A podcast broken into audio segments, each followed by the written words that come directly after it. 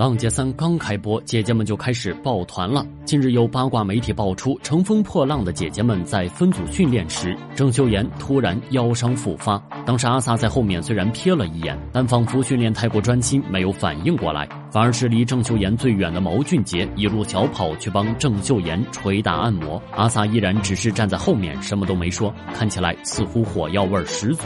后来有网友扒出内幕，原来郑秀妍的现男友全宁一正是阿 sa 好姐妹阿交的前男友，而且当年郑秀妍一度被扣上了横刀夺爱的帽子。二零一二年，阿娇与全宁一在朋友聚会上相识，两人经过交往，渐渐产生了情愫，最后自然的走到了一起。直到阿娇与全宁一秘密恋爱。三个月后，才被媒体曝光恋情，两人大方承认了恋情。全宁一更是火速搬进了阿娇住所。全宁一是个贴心男友，阿娇患急性盲肠炎入院时，他就一直守在阿娇身边照顾她。阿娇很是感动，在媒体面前，阿娇也与男友大秀恩爱。爆料全宁一送自己的生日礼物是全球只有五个的限量手袋，两人还一同前往韩国出席电影首映礼。阿娇顺道拜访了全宁一父母。不仅如此，阿娇还大力支持男友事业。帮助他与香港英皇娱乐公司签约，全宁一顺利在英皇公司担任了韩国艺人的代理。后来，两人便以情侣身份。出席了香港英皇春茗的活动。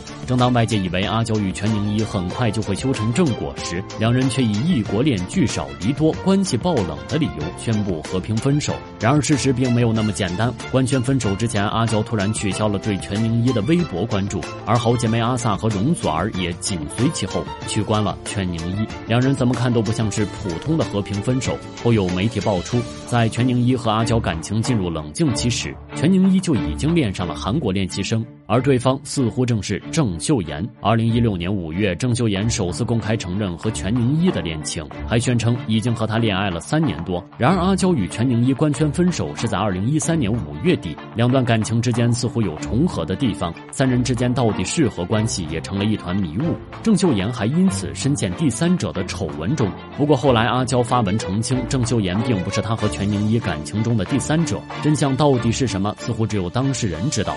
如今，郑秀。妍和全宁一已经在一起九年了，而阿萨作为阿娇好姐妹，避嫌似乎也情有可原。其实郑秀妍登上《浪姐三》以来就一直备受争议，《浪姐三》为何要邀请韩国艺人郑秀妍？对此，郑秀妍以两副面孔的俏皮回复，解答了网友们的疑惑。她先是回答，因为自己是个歌手，然后突然翻起白眼，称自己大概到年龄了。这一秒还是呆萌可爱的甜妹，下一秒说到自己强项时，郑秀妍却突然霸气答道。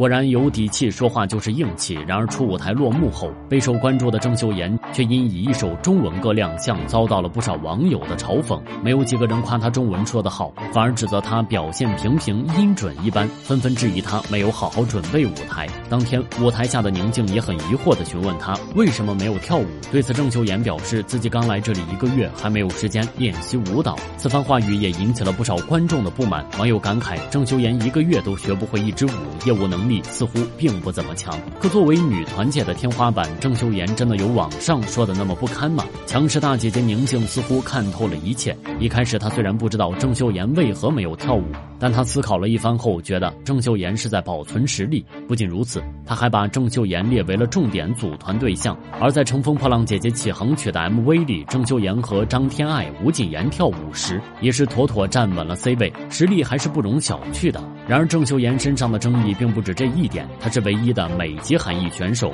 对于限韩令的缘故，节目开播前就有很多网友做出了抵制。郑秀妍为避免撞到国内网友的刀尖上，最后以朝鲜族的身份参赛。然而，韩国网友却破防了，纷纷在外网嘲讽她疯了，还直指她是美国人。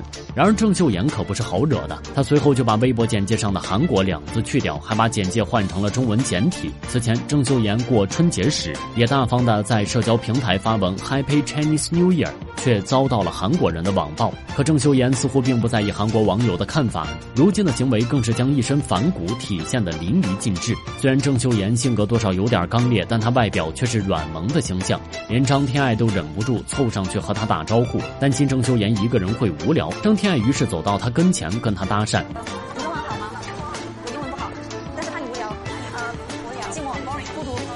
随后张天爱更是关心他冷不冷，然后送上了暖心抱抱，网友纷纷惊呼郑秀妍实在是太甜了。可浪姐里有个姐姐却不一样，她竟然教这样的甜美说重庆话。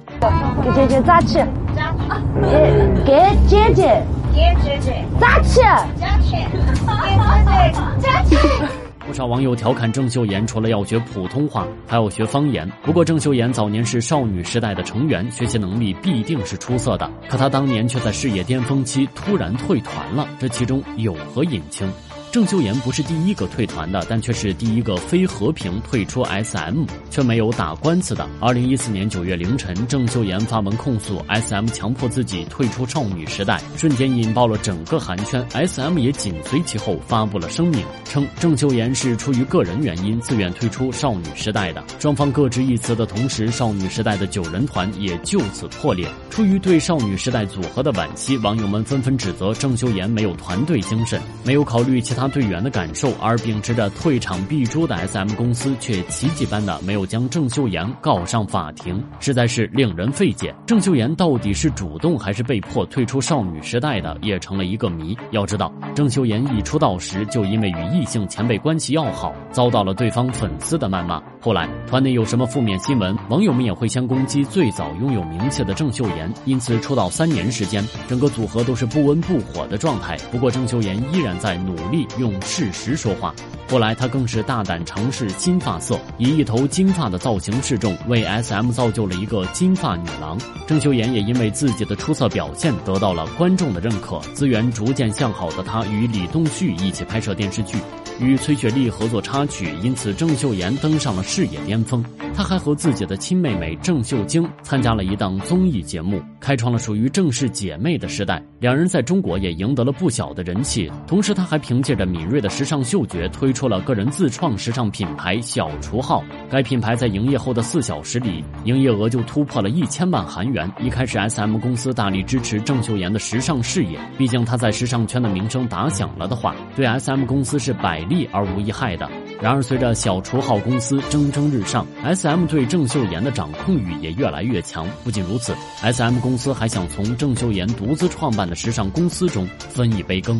郑秀妍自然是不肯的，因此 S.M 公司便以郑秀妍时尚公司业务繁忙，不方便出席团体活动为由，宣告了他主动退团的消息。然而，据有些网友查证，即使是在时尚公司最忙的时候，郑秀妍都没有缺席过团体活动。郑秀妍自己也声称是被迫退。团的，眼看着双方陷入了僵局，郑秀妍才请来了公关团队与 S.M 公司和平解约。此后，他兼顾旗下品牌与艺人的发展，出全新系列时尚产品的同时，不忘参与编曲，在两条赛道上活出了精彩的自己。